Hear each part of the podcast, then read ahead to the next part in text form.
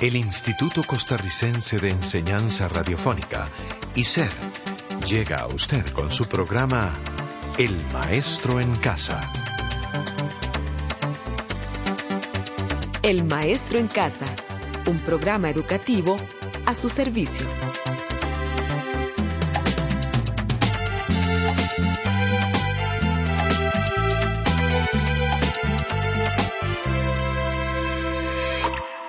Hola, estudiante del Maestro en Casa. Bienvenido a su programa de español Nivel Ujarras. Hola, Rey. Hola, Suray. Y a usted gracias por acompañarnos en el programa décimo tercero. Estamos seguros de que lo va a disfrutar porque vamos a presentar el romance sonámbulo de García Lorca. ¿Recuerda de Verde que te quiero verde? Claro que sí lo recuerda. Es un poema no solo conocido, sino muy querido. Recordemos que su autor, Federico García Lorca, nacido en España, rescata el mundo de la gitanería en su obra El romancero gitano.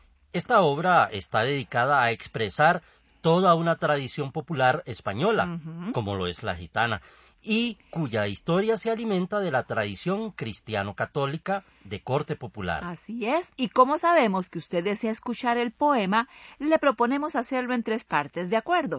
Sí, vamos a escucharlo por partes, para de paso irlo comentando. Escuchemos pues la primera parte del romance sonámbulo de Federico García Lorca.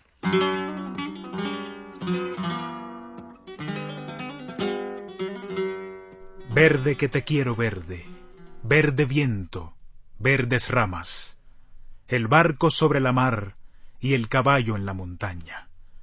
Con la sombra en la cintura, ella sueña en su baranda, verde carne, pelo verde, con los ojos de fría plata.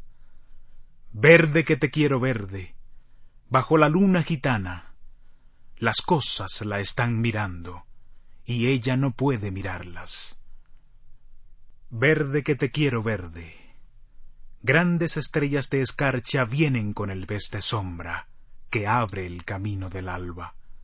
La higuera frota su viento con la lija de sus ramas, y el monte, gato garduño, eriza sus pitas agrias. Pero ¿quién vendrá? ¿Y por dónde? Ella sigue en su baranda, verde carne, pelo verde soñando en la mar amarga.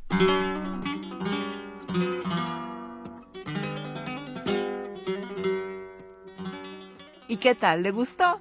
Ciertamente es muy musical y lleno de imágenes.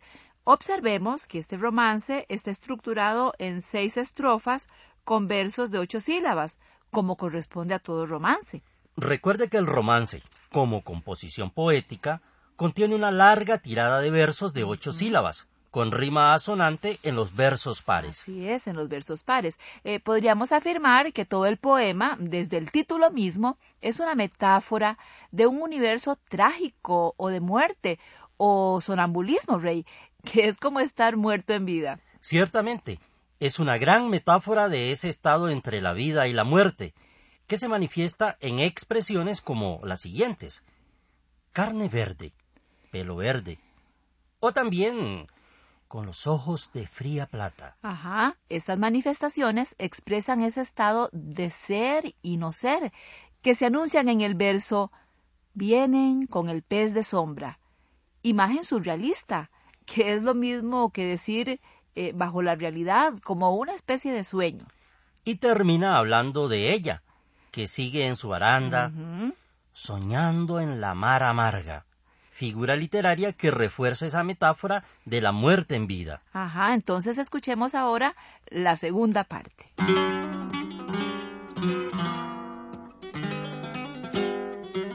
Compadre, quiero cambiar mi caballo por su casa, mi montura por su espejo, mi cuchillo por su manta.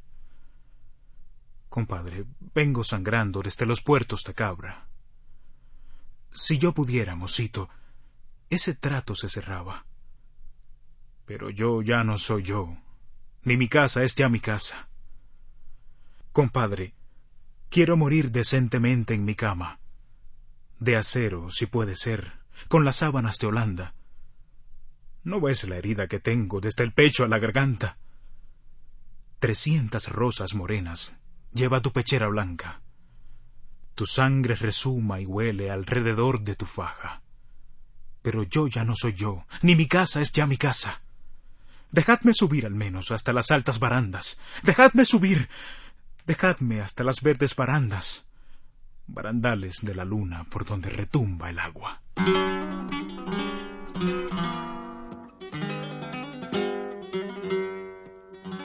Debemos recordar que García Lorca pertenece a un movimiento posterior a la generación del 98, que se dio al principio del siglo XX, que se llama también la generación del 27 y que desarrollará toda una propuesta artística conocida como el neopopularismo. Ajá, el neopopularismo, como bien lo menciona Rey, se esfuerza por reconocer elementos de la cultura popular gitana y andaluza. En efecto, Suray, el neopopularismo de García Lorca extrae de lo popular su visión de la muerte y de la vida, de lo divino y de la religiosidad. Así elementos tales como el caballo, la casa, la montura, el espejo, el cuchillo, la manta, la luna, la noche, la sombra, el color, son parte de ese rescate que hace el poeta de la gitanería. Y veamos cómo usa el color. Ajá. Para decir que tiene muchas heridas y sangre en la camisa, habla de 300 rosas morenas lleva tu pechera blanca. Ajá, y reiterando el tema de la muerte, se habla de pero yo ya no soy yo, ni mi casa es ya mi casa. Escuchemos la tercer y última parte de este romance.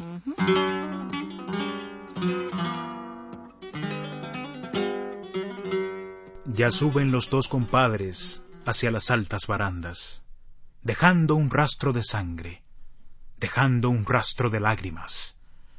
Temblaban en los tejados farolillos de hojalata. Mil panderos de cristal herían la madrugada. Verde que te quiero verde, verde viento, verdes ramas. Los dos compadres subieron.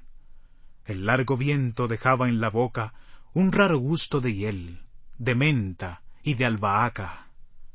Compadre, dime, ¿dónde está? Dime, tu niña amarga, ¿cuántas veces te esperó? ¿Cuántas veces te esperara? Cara fresca, negro pelo, en esta verde baranda. Sobre el rostro del aljibe se mecía la gitana, verde carne, pelo verde, con los ojos de fría plata. Un carámbano de luna la sostiene sobre el agua.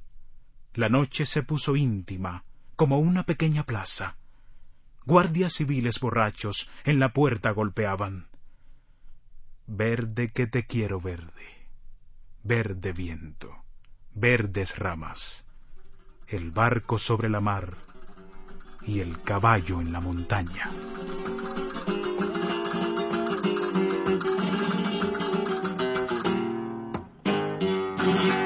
Me encanta este poema, Rey, porque aunque no es un poema de amor tradicional, el yo lírico logra sumergirnos en un ambiente lleno de luz, de sombra, de vida, muerte, sueño, vigilia, es decir, de imágenes que sentimos más que comprendemos, ¿verdad? Así es, Uray, porque García Lorca nos sumerge, como usted dice, en un mundo de magia, superstición, premoniciones y tragedias es una atmósfera que nos despierta un sentimiento de fatalidad. Sí, y vimos que la cromaticidad, que es lo mismo que decir colores y brillo, y otros elementos sensoriales como el verde, el verde que te quiero verde, son elementos que refuerzan la atmósfera de este poema, características muy propias de la poesía de este español Federico García Lorca. ¿Y a usted le gustó? Pues le invitamos a seguir leyendo poesía y desde ahora le prometemos un nuevo programa lleno de poesía, color, acento y música. Así es. Entonces, muchas gracias por su compañía y hasta nuestro próximo programa. Hasta luego.